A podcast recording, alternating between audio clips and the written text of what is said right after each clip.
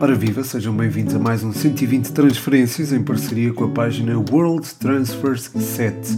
Começamos por falar em Florentino, que pode estar mesmo de regresso ao Benfica. Nelson Veríssimo quer o regresso do médio nos próximos dias, mas o Getafe não pretende deixar sair o jogador sem ter alguma reposição. Já existem conversas avançadas por um novo médio e Florentino deverá arrumar a Lisboa se o negócio se confirmar.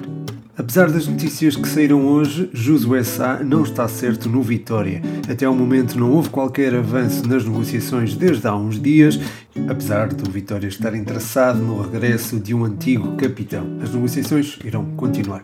Fali Candé pode estar de saída do Portimonense. O Metz de França está muito interessado na contratação do lateral que chegou hoje da Cannes. O Metz está a tentar chegar a um acordo com os algarvios já nas próximas horas e um acordo pode ser alcançado a qualquer momento. A seguir, temos aqui um exclusivo. O Braga e o Estoril estão interessados na contratação de Ricardo Matos do Olhanense. O avançado tem sido revelação no Campeonato de Portugal, o que chamou o interesse de ambos os clubes. Até ao momento não existem negociações, mas o jogador é cobiçado.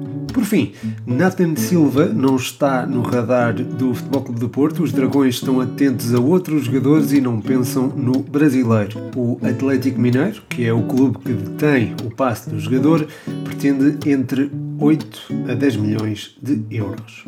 E pronto, chega ao fim mais um episódio, espero que tenham gostado. Todas as informações foram recolhidas junto da página World Transfers 7. Espero que tenham gostado. O meu nome é Pedro Machado e este foi mais um 120 transferências.